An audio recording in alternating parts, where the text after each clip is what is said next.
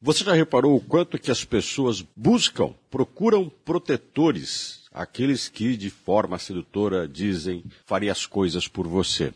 Não há nada mais comum do elogio ao ser humano que se coloca à frente dos problemas e afirma cotidianamente de que o seu orgulho é resolver as coisas dos outros. Tem até quem chame isso de solidariedade. Na prática, é um autoritarismo disfarçado e toda a proteção, com exceção de crianças, que tem seus limites, e é claro, também tem outras pessoas que, por debilidade e deficiência, não conseguem resolver tudo. Mas é entre os seres humanos normais que eu discuto, ou pelo menos deveriam ser, esta questão. Aqueles que têm o potencial de resolverem suas vidas por conta própria, que tem, pelo menos no discurso ou na idade, a maturidade, na prática, a dificuldade de executar.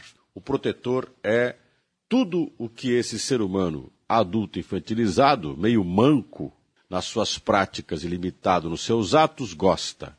Transferir a responsabilidade da sua vida para alguém que, ao fazer o discurso da proteção, domina, se impõe.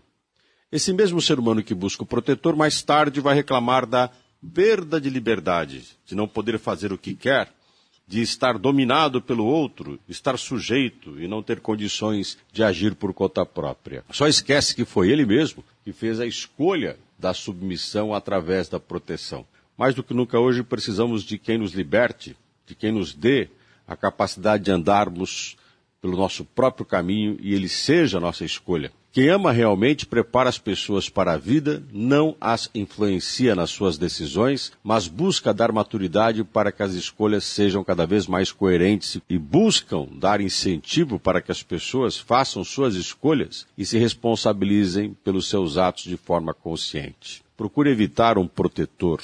O discurso é sedutor, mas por trás pode ter um ditador.